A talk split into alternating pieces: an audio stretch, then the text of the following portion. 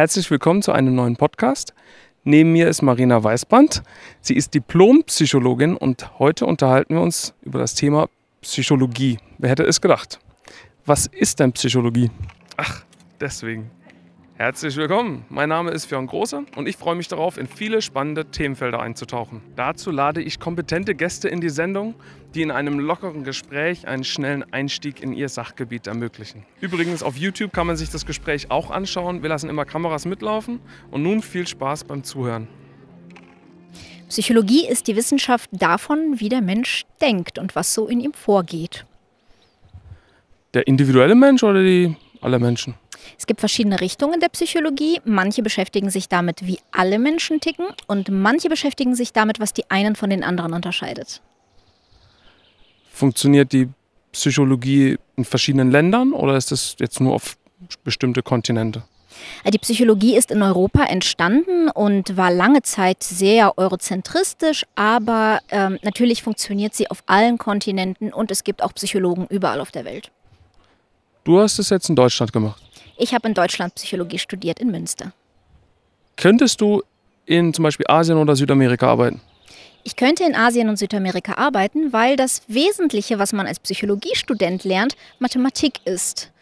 Denn wenn wir psychologisch forschen, machen wir das meistens, indem wir große Zahlen von Menschen mit großen Zahlen von anderen Menschen vergleichen und statistisch auswerten. Und die Statistik dahinter ist das, was man lernt als Student. Und dann kann ich natürlich in allen Ländern der Welt Experimente durchführen. Brauchst du da noch so eine Einwärmphase, wenn du jetzt woanders hingehen würdest? Wir benutzen sogenannte Instrumente, also das sind zum Beispiel Tests, mit denen man arbeitet. Und bevor man einen Test in einem neuen Land einsetzt, ist es immer gut zu gucken, funktioniert der überhaupt in dem Land. Ich habe zum Beispiel einen deutschen Test genommen und habe damit die Wertestrukturen ukrainischer Kinder untersucht. Und ich musste verschiedene Bilder anpassen, weil die orthodoxen Kinder bei knienden Leuten kein Beten erkannten, weil die im Stehen beten. Okay. Und ist es für dich schwierig, die kulturellen Unterschiede dann zu finden, also als Psychologin, oder ist es so universell über auf der Welt verteilt, dass man sagen kann, ja, nee, die Menschen verhalten sich Pi mal Daumen überall gleich? Es gibt Dinge, die sind universell. Also zum Beispiel, wie unser Sehen funktioniert, wo im Gehirn das Zentrum ist, das das Riechen auswertet, ähm, die Neuropsychologie ist praktisch überall auf der Welt gleich, aber es gibt ähm, Dinge, die verschieden sind. Das meiste davon hat mit Werteeinstellungen, mit der sogenannten Sozialisation zu tun, also wie man aufwächst, wie die Kultur ist und auch darin, wie Intelligenz strukturiert ist. Deswegen ist es immer ganz unglücklich, mit einem Intelligenztest, der in Europa entwickelt wurde, zum Beispiel in Afrika oder in China zu messen. Ähm, und es gibt Psychologiefelder, die sich genau mit den Unterschieden kultureller Vergleiche beschäftigen. Warum funktioniert ein Test, den ich jetzt in Europa gemacht habe oder in Afrika, andersrum nicht? Intelligenz ist schwierig. Ähm, scherzhaft definieren Psychologen Intelligenz häufig als Intelligenz ist das, was der Intelligenztest misst. Und hier in Europa haben wir eine bestimmte Art, Intelligenz zu messen, zum Beispiel indem wir geometrische Figuren im Kopf rotieren oder Zahlenreihen ausfüllen. Und wenn jetzt jemand woanders äh, in seiner Ausbildung, in seiner Schule wenig mit Zahlen zu tun hat, aber vielleicht mehr mit Gesang oder äh, wie in China, dass Sprache irgendwie mehr über Tonhöhe übertragen wird und weniger über Silben, ähm, dann kommt beim Test natürlich was anderes raus. Und dann kann man natürlich sagen, die Leute sind dümmer oder klüger, aber sinnvoll ist diese Aussage dann nicht. Ja, das beruhigt mich, weil ich bin da extrem schlecht und ich habe irgendwie nicht das Gefühl, dass ich äh, die dunkelste Kerze auf der Torte bin. Du bist bestimmt nicht die dunkelste Kerze auf der Torte. Generell würde ich die Ergebnisse von Intelligenztests wirklich nicht überbewerten. Sie messen exakt, wie gut du darin bist, einen Intelligenztest zu lösen. Irgendwie habe ich immer das Gefühl, die haben irgendwas mit Kranken zu tun oder so, oder sind es dann äh, andere Leute, die das machen? Es gibt ein Feld, äh, das ist die klinische Psychologie. Die beschäftigt sich also nicht damit, wie Menschen grundsätzlich biologisch funktionieren und auch nicht damit, wie Menschen sich in Kulturen unterscheiden, sondern damit, was alles schieflaufen kann beim Funktionieren, worunter Menschen dann leiden. Und ähm, Psychologen, normale Psychologen forschen viel über psychologische Störungen und es gibt Psychotherapeuten, Obacht, die brauchen nochmal eine extra Ausbildung. Äh, das ist die Therapieausbildung, die geht nochmal drei Jahre zum Studium und dann dürfen sie sich mit Klienten auf eine Couch setzen. Dann gibt es noch irgendwas mit Psy vorne dran? Es gibt Psychiater und das sind nämlich gar keine Psychologen. Psychiater sind Mediziner, die äh, auch Medikamente verschreiben dürfen zum Beispiel. Das dürfen Psychologen und Psychotherapeuten nicht. Kennst du dich mit Medizin aus als Psychologe? Ich hatte zwei Semester Medizin ähm, im Rahmen des Psychologiestudiums. Also das hieß dann Physiologie und beschäftigt sich natürlich damit, wie der menschliche Körper funktioniert, weil man nicht einfach das Gehirn vom Körper abtrennen kann. Das funktioniert in der Praxis schlecht, das funktioniert auch in der Theorie schlecht. Gibt es auch andere Felder, auf denen es gut wäre, wenn man sich auskennt? Weil wenn ich mir vorstelle, du sagst, man beobachtet, wie der Mensch sich verhält in der Welt und wie er mit anderen interagiert, dann muss ja auch immer eigentlich die Umwelt drumherum denken. Genau, was noch sehr hilft, sind Bereiche der Soziologie. Es gibt zum Beispiel die soziale Psychologie, wo man ähm, auch gerne mal in die Bibliothek der Soziologen rübergeht, ähm, die sich damit beschäftigt, was für Machtstrukturen gibt es, äh, was wirkt eigentlich alles auf einen Menschen, wie kann man Milieus beschreiben und so weiter. Also zum Beispiel Diskriminierungsformen oder Rassismus ist Teil der Psychologie? Ähm, kann Teil der Psychologie sein. Ja, tatsächlich äh, sind Psychologen auch daran beteiligt, Präventionsprogramme mitzuentwickeln und zu testen, wie gut diese Präventionsprogramme funktionieren. Generell sind Psychologen sehr gut darin, alles Mögliche zu e evaluieren. Sind Psychologen oder Psychologinnen auch so Handlungsempfehler? Ja, total. Es gibt zum Beispiel auch das Feld der Arbeits- und Organisationspsychologie. Die gehen dann richtig in Unternehmen und können Untersuchungen darüber anstellen, welche Tischhöhe die gesundeste ist, welche Beleuchtung die beste ist. Das hat in der, ähm, im 19. Jahrhundert schon total viel verändert, als man um, um die Jahrhundertwende in Fabriken geschaut hat, wie es eigentlich den Arbeitern geht und was man verändern muss an so einer Fabrik, damit die weniger krank sind. Manchmal wenn wir abends uns treffen in der Kneipe, dann gibt es eine Person, die studiert Psychologie. Und da kommt immer die Frage und die Person, die dann gefragt wird, äh, findet es immer blöd. Kannst du mich jetzt analysieren? Ich muss ich Angst haben vor dir, dass du meine intimen Geheimnisse erkennst? Äh, ich muss leider alle diejenigen enttäuschen, die hoffen auf das Pro-Seminar Gedankenlesen. Das gibt es nicht. Äh, Psychologinnen sind tatsächlich kein Stück besser darin, Menschen zu lesen als Nicht-Psychologen.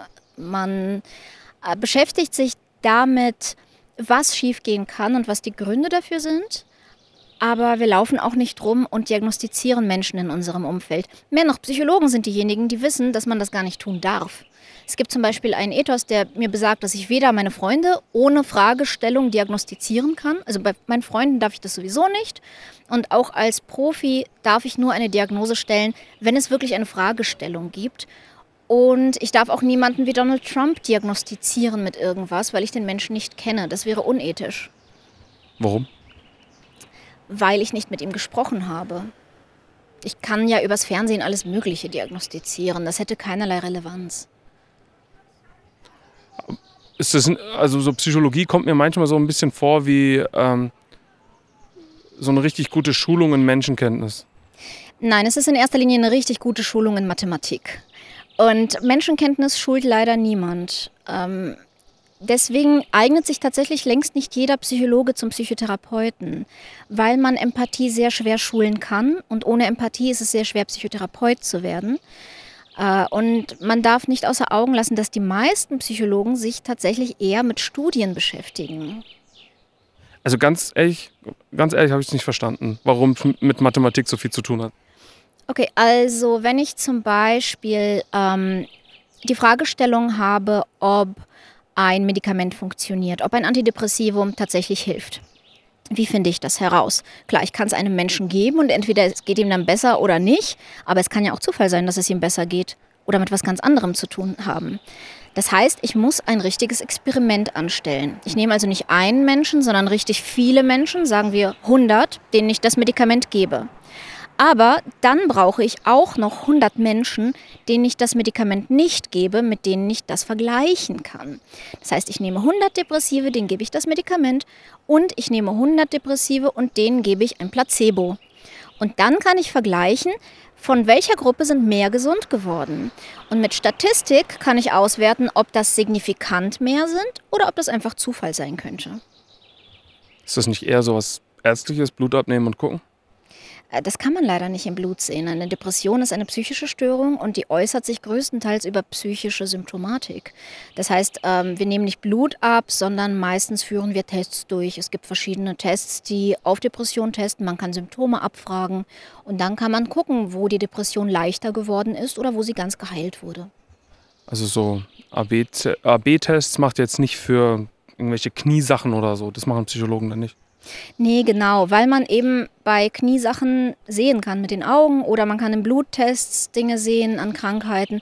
Und Psychologen arbeiten mit Dingen, die man eben nicht einfach so messen kann an physischen Sachen, sondern wir entwickeln Instrumente für Dinge, die man nicht leicht messen kann. In Stuttgart wird ein neuer Bahnhof gebaut und da heißt es, da gibt es ein Brandschutzproblem. Oder auch in Berlin. Ist das auch ein Thema, was Psychologen bearbeiten? Weil da sind viele Menschen und je nach Brandschutz kann ich mir vorstellen, dass die das ganz interessant finden. Wie verhält sich der Individuelle oder die Masse? Genau, es gibt auch die Massenpsychologie und die ist immer interessant, wenn man ähm, Sicherheitsbedenken hat, wenn man neue Sicherheitsvorkehrungen trifft oder auch wenn man ähm, Ereignisse im Nachhinein analysiert. Massenpsychologen beschäftigen sich genau damit, wie verhält sich ein Mensch in einer großen Menschenmasse, wie verhält sich ein Mensch unter Panik, welche Systeme setzen da ein oder aus, was wird wahrgenommen. Genauso interessant zum Beispiel Psychologen gucken, wenn jemand in einer ähm, äh, geschäftigen Stadt hinfällt, ohnmächtig wird, wer hilft dann und warum helfen gerade dann weniger Leute, wenn viele drumherum sind, als wenn man alleine mit dem Opfer ist. Was gibt es denn für Arbeitsfelder? Warum braucht es die Psychologie? Es gibt diesen Witz, wo ein Psychologe in ein Taxi steigt und sagt, fahren Sie mich irgendwo hin, ich werde überall gebraucht. Und das ist in der Psychologie auch so. Im Prinzip braucht es Psychologie überall dort, wo Menschen sich verhalten.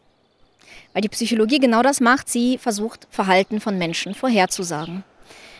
Äh, und das bedeutet, es braucht sie, klar, in der Politik gibt es Psychologen, es gibt im Arbeit Psychologen, es gibt äh, Psychologen, die sich mit funktionierenden Menschen beschäftigen, mit Überfunktionierenden, mit Hochbegabten, äh, mit nicht gut funktionierenden. Es gibt Psychologen, die sich mit sozialen Phänomenen beschäftigen, die Kulturen vergleichen. Im Prinzip alles was ist Psychologie für eine, wenn man es jetzt studiert, ist es eine Naturwissenschaft, ist es Medizin oder ist es Gesellschaftswissenschaft oder ist es Mathematik? Ähm, es ist im Wesentlichen eine Naturwissenschaft, die viel handelt wie eine Gesellschaftswissenschaft. Also es ist insofern eine Naturwissenschaft, als dass sie empirisch arbeitet. Das heißt, sie arbeitet mit dem, was man beobachten kann und was man auch zahlenmäßig erfassen kann. Sie beweist alles, was sie sagt. Aber ähm, es ist bei uns nicht immer möglich, alles so akkurat genau zu messen, sondern wir müssen in erster Linie viel darüber nachdenken, was unsere Instrumente eigentlich machen und was genau sie messen. Denn oft, wenn man glaubt, das eine zu messen, misst man in Wirklichkeit was anderes. Hast du da schon in deinem Studium was gehabt, wo du falsch gemessen hast? Wer misst, misst, misst?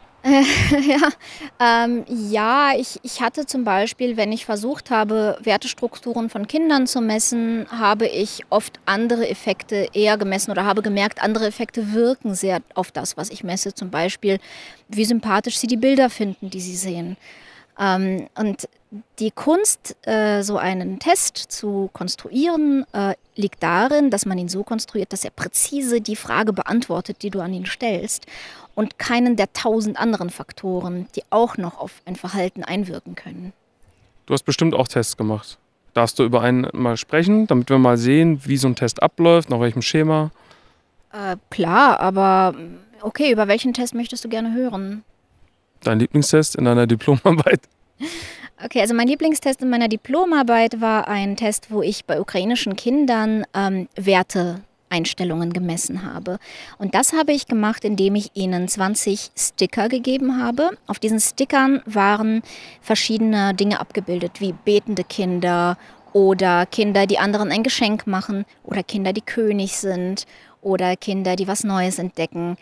Und ähm, das war alles abgeleitet von Dingen, von denen man weiß, das ist Menschen prinzipiell wichtig. Manche dieser Dinge widersprechen sich und manche hängen ganz eng zusammen. Diese Struktur wollte ich finden. Und deshalb habe ich Kindern die Aufgabe gegeben, diese Sticker zu sortieren. Eins nach ganz oben, was super wichtig ist, eins nach ganz unten, was super unwichtig ist und die anderen auf drei Stufen dazwischen. Und äh, dann habe ich eine sogenannte multivariable Skalierung gerechnet, die äh, ein relativ kompliziertes mathematisches Verfahren tatsächlich, mit dessen Hilfe ich gesehen habe, wie stark diese einzelnen Werte zusammenhängen. Und dann habe ich tatsächlich gefunden, so etwas wie selb sich selbst verbessern und Macht haben hängen tatsächlich ganz eng zusammen und anderen etwas geben äh, hängen damit überhaupt nicht zusammen, sondern sind entgegengesetzt. Also wie entgegengesetzt? Also Entgegengesetzt heißt negativ korreliert. Also das heißt, wenn jemand Macht haben möchte, dann lehnt er es eher ab, anderen etwas zu geben. Und wenn jemand eher den Wert hat, mit anderen zu teilen und anderen zu geben, dann ist ihm Macht meistens nicht so wichtig. Das ist interessant, weil ich würde sagen, ich bin nicht Macht unbewusst. Und gleichzeitig äh, habe ich gemerkt, also zumindest war das meine kindheitliche Strategie, wenn ich Mama füttere mit Liebe, dann bekomme ich auch Liebe zurück. No. Ja, also ähm, bei mir scheint es nicht so negativ zu korrelieren. Ist das so ein Knackpunkt an dem Test, wo man sagen kann, stimmt nicht? Ähm, nein, generell muss man in der Psychologie sagen, es trifft niemals zu 100 Prozent alles auf einen Menschen zu. Das ist ganz wichtig. Wir arbeiten mit Statistiken und wir arbeiten immer mit Fehlerwahrscheinlichkeiten. Wenn wir Verhalten vorhersagen, und das ist ja die Aufgabe der Psychologie, können wir immer nur sagen, wahrscheinlich ist dieses Verhalten. Aber wir können niemals sagen, ziemlich sicher biegt dieser Mensch jetzt nach links ab. Psychologie ist bestimmt auch Preisbildung oder so. Wenn ich mir jetzt überlege, äh, machst den Preis ein bisschen höher, dann kannst du nicht vorhersagen, ob der Mensch jetzt das Gerät, wenn es teurer ist, doch noch kauft, sondern du könntest nur sagen, die Wahrscheinlichkeit oder 30 Prozent der Menschen werden bei dem Preis abspringen, sowas. So ähnlich. Und tatsächlich gibt es im Marketing ja auch viele Psychologen, die dort beschäftigt sind und die nämlich genau auswerten, oh, die Menschen assoziieren die Farben Gelb und Rot mit Hunger oder äh, die möchten 3,99 Preise, weil sie das im Kopf abrunden zu 3 Euro, anstatt es aufzurunden zu 4 Euro und solche Effekte. Wenn ich jetzt herausfinden möchte, warum kaufen die Leute um Gottes Willen ganz teures Wasser aus Flaschen oder trinken es nicht aus dem Hahn? Es gibt, ich war in Tschechien mal im Urlaub, da will man es nicht aus dem Hahn trinken. Aber äh, wie kriege ich das raus, wenn ich ein gutes Trinkwasser habe zu Hause und gleichzeitig Flaschen kaufen kann? Wie kriege ich heraus, warum machen die, das, die Leute das? Was für ein Testmodell würde jetzt spontan einfallen? Okay, mal sehen. Also ich möchte in erster Linie wissen, was assoziieren die Menschen mit diesem Wasser. Ich möchte gerne wissen, ähm, was welchen Mehrgewinn erwarten Sie davon und was davon realisieren Sie selber? Also was machen Sie bewusst? Sie können zum Beispiel bewusst sagen, ich glaube, die Qualität dieses Wassers ist höher, aber unbewusst halten Sie es für ein Statussymbol, dass Sie sich dieses Wasser leisten können und deshalb kaufen Sie es. Das heißt, was ich machen würde, wäre eine kleine Vorstudie mit wenigen Menschen, in denen ich sie nach ihren Motiven befrage und indem ich ihnen verschiedene Varianten anbiete. Das heißt zum Beispiel Wasser in Glasflaschen, in Plastikflaschen äh, und aus der Leitung und dieses Wasser jeweils in unterschiedlichen Qualitäten. Also das Leitungswasser gefüllt in die Glasflasche, in die Plastikflasche und aus der Leitung. Gucken, welches ihnen am besten schmeckt, wenn es dasselbe Wasser ist und so weiter. Ähm, und wenn ich so viele Vorstudien gemacht habe, kann ich gucken, ah, welche Effekte sehen vielversprechend aus. Und daraus würde ich dann wahrscheinlich Experimente konstruieren, also tatsächlich mit Blindverkostung und Fragebögen ausfüllen lassen, äh, wie Menschen, also welche Kriterien Menschen an den Wasserkauf anlegen und was ihnen wichtig ist. Weil du sagst, du machst eine, erstmal eine kleine Auswahl, dann nimmst du von der kleinen Auswahl nochmal eine Vorauswahl. Das heißt, wenn du Pech hast und diese kleine Auswahl vorher schon irgendwie waren nicht die richtigen Leute, nicht die richtigen Hinweisgeberinnen, ähm, dann wird dein ganzer Test hinterher wahrscheinlich nicht so viel wert sein, wie wenn du hinterher das richtig gute Leute gefunden hast, zufällig. Also ist es so, dass Tests zum Schluss auch immer davon abhängen, wie viel Glück man hatte am Anfang mit der Auswahl? Nein, ähm, am Anfang geht es nur darum, erstmal überhaupt zu bestimmen, was mögliche Faktoren sind. Ähm, ich finde niemals gute oder schlechte Probanden und ich kann mich darauf jedenfalls nicht verlassen. Das heißt, mein Ziel ist es, nicht gute oder schlechte Probanden zu kriegen, sondern repräsentative. Ja. Und das bedeutet auch meistens viele. Das funktioniert in der Praxis nicht immer. Psychologie wurde viel dafür kritisiert, dass die meisten Probanden in den meisten Experimenten männliche Studenten waren, weil die am einfachsten zu kriegen waren. Heute sind es wahrscheinlich weibliche Psychologiestudentinnen. Ähm, aber äh, in der Vorauswahl geht man meistens aus ökonomischen Gründen erstmal mit nicht so vielen Menschen ran, weil man mit denen natürlich dann viel, viel mehr verschiedene Szenarien durchspielen kann. Und dann, wenn ich mein Experiment fertig designt habe, was ich jetzt im Interview nicht kann, dann würde ich eine richtig große Stichprobe nehmen. Und die Stichprobe soll so groß sein, dass alle, die zufällig verrückt sind oder Wasserfetischisten, äh, dass die einfach sich statistisch rausmitteln. Was mir aufgefallen ist, ist in der Politik, im Politikbetrieb sind auffallend viele Juristinnen. Also mir zumindest nicht aufgefallen, nicht so viele Psychologinnen. Wäre doch aber praktisch. Du warst ja auch mal in einer verantwortungsvollen Position, hattest damals noch nicht dein Psychologiestudium fertig, aber glaubst du, das hätte dir geholfen? Bedingt. Ich verstehe jetzt ein bisschen davon, wie Menschen grundsätzlich ticken, aber Politik ist letztlich das Auswägen komplexer Interessen und das Vertreten von Interessen. Und es ist nicht so, dass man durch das Psychologiestudium zum Supermenschenmanipulator wird oder so. Ähm, nein, ganz ehrlich, das eine Mal in meinem Leben, dass mir das Psychologiestudium wirklich geholfen hat, war, als ich mein Projekt evaluieren musste und dafür eine Evaluation rechnen musste. Und ähm, also ich finde, wir brauchen alle Berufe viel, viel stärker im Parlament vertreten, aber das hat nicht damit zu tun, dass sie sich dann besser mit Menschen auskennen, sondern dass sie sich mit mehr Aspekten der Realität auskennen. Also ich meinte jetzt auch gar nicht so mit, ähm, mit manipulieren, sondern einfach nur um zu verstehen, wenn ich jetzt die Forderung mache, dann bewirkt es das. Äh, also so eine sogenannte Massenpsychologie wäre das ja so ein bisschen. Ähm, Hätte es dir geholfen oder glaubst du, ist das einfach zu komplex? Ich glaube, es ist zu komplex. Ähm, ich habe ein bestimmtes Menschenbild, das sich durchaus psychologisch begründet. Zum Beispiel glaube ich daran, dass Menschen, wenn ihre Grundbedürfnisse erfüllt sind, nach Selbstaktualisierung streben. Das heißt, sie möchten gerne ihre Potenziale verwirklichen. Ja? Sie möchten besser werden. Und das spricht für mich zum Beispiel für das bedingungslose Grundeinkommen. Politikerinnen konservativer Parteien sagen, nein, wenn man die Menschen nicht zum Arbeiten zwingt, dann sitzen sie nur faul auf dem Sofa herum. Das sehe ich äh, aus psychologischem Zusammenhang ganz anders. Ähm, und wir haben eigentlich viele Hinweise darauf, dass Menschen tatsächlich einen, einen Drang haben, sich zu verwirklichen. Aber es, ich glaube nicht, dass, es mir, dass mir speziell das Psychologiestudium massiv hilft, mit Menschen zu kommunizieren. Das wäre dann eher im stillen Kämmerlein mal eine Sache zu analysieren und nicht im Tagesgeschäft das richtig einsetzen zu können. Wäre das eher sowas, eine Frage genau evaluieren. Das könnte dir helfen. Genau, empirische Psychologie arbeitet halt sehr genau und sie arbeitet sehr präzise und äh, zu jedem Mini-Aspekt lässt sich eine Doktorarbeit schreiben, wie in allen Wissenschaften. Und äh, deshalb geht man auch als Psychologe nicht so durch die Welt und, und kann links und rechts all, alle Effekte analysieren, sondern man muss immer ganz vorsichtig sein. Der große Vorteil, den es hat, ist natürlich, wenn ich Studien bekomme, und viele Politikerinnen müssen sich auf Studien verlassen, kann ich diese Studien einschätzen, weil wir in Psychologie natürlich ganz, ganz viel Methodenlehre haben und wir wissen, was ist ein gutes Experiment, was ist ein schlechtes Experiment, warum hat Manfred Spitzer einfach Unrecht. Ähm, das fällt uns sehr leicht zu analysieren. Können Computer mal so Psychologen ersetzen? Ähm, wir arbeiten tatsächlich in der Psychologie jetzt schon in einigen Bereichen mit Virtual Reality. Ähm, da, wo es um, vor allem um Behandlung von Angststörungen und posttraumatischen Belastungsstörungen geht. Und äh, wir arbeiten auch mit Computerspielen. Und äh, ich denke, dass Algorithmen helfen können, sehr große Zahlenmengen, äh, sehr große Datenmengen zu analysieren, wie man sie hat bei sehr großen Experimenten.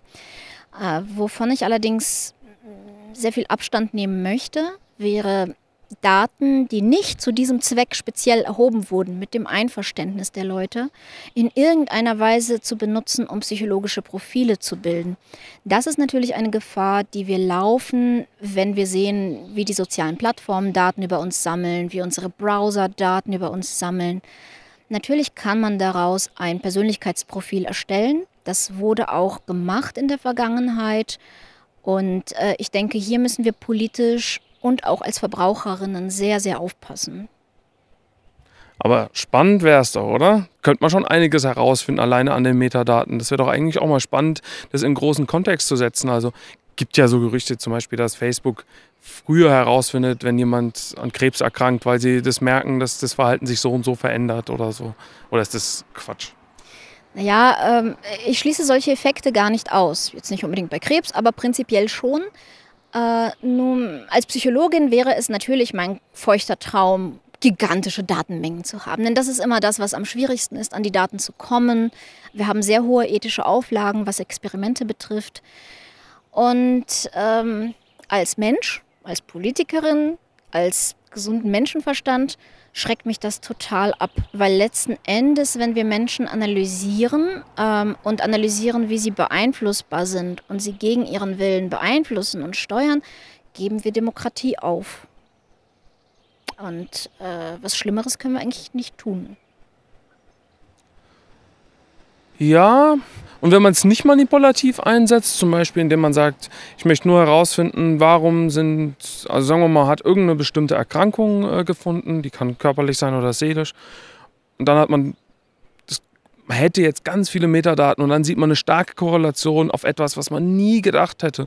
Keine Ahnung, die Menschen ähm, fahren besonders viel Fahrrad. Das ist so, wo du denkst, da, da, hätte ich nie dran geguckt oder so. Ähm, aber du merkst, dass die Menschen, also da ist so eine starke Korrelation, dass du es jetzt weißt und dankbar wärst darüber. Würdest du sagen, das ist trotzdem noch schwierig? Ähm, es gibt im Moment Gespräche darüber, ob man bei Big Data, wenn wir mit anonymisierten Daten arbeiten, ob da nicht das Interesse der Gesundheitserhaltung schwerer wiegt als das Interesse des Datenschutzes. Und ähm, das ist eine verfassungsrechtliche Frage, wo das tatsächlich abgewogen werden muss. Das Problem ist, wenn man genug Daten über einen Menschen hat, die man ja braucht, verknüpft, in verknüpfter Form, um Korrelationen zu finden. Man muss ja wissen, ob ich depressiv bin und Fahrrad fahre. Das heißt, man muss wissen, dass, dass beides dieselbe Person ist. Ähm, und wenn man dann noch weiß, dass ich 31 bin und wenn man noch weiß, dass ich eine zweijährige Tochter habe und wenn man noch weiß, dass ich da und da wohne, weiß man irgendwann, wer ich bin. Und das ist das große Problem. Bei genug Daten fällt die Anonymisierung weg. Naja, schade drum. Vielleicht findet man noch eine Problemlösung. Ähm, ich fand es auf jeden Fall sehr spannend. Vielen Dank dir, Marina. Ich danke dir. Alles Gute. Ich hoffe, die Sendung war für euch informativ. Sie lebt auch von euren Vorschlägen. Deswegen schickt mir an fion.achtdeswegen.de eure Anregungen, Lob, neue Themenvorschläge. Ich würde mich sehr freuen darüber. Und wer sich noch darüber freuen würde, sind all die, die das Thema sehr spannend finden und all die Leute, die sehr wissbegierig sind. Schickt den Leuten die Sendung, damit wir als Gesellschaft mehr über diese komplexe und schöne Welt erfahren können. Bis zum nächsten Mal. Ich freue mich drauf.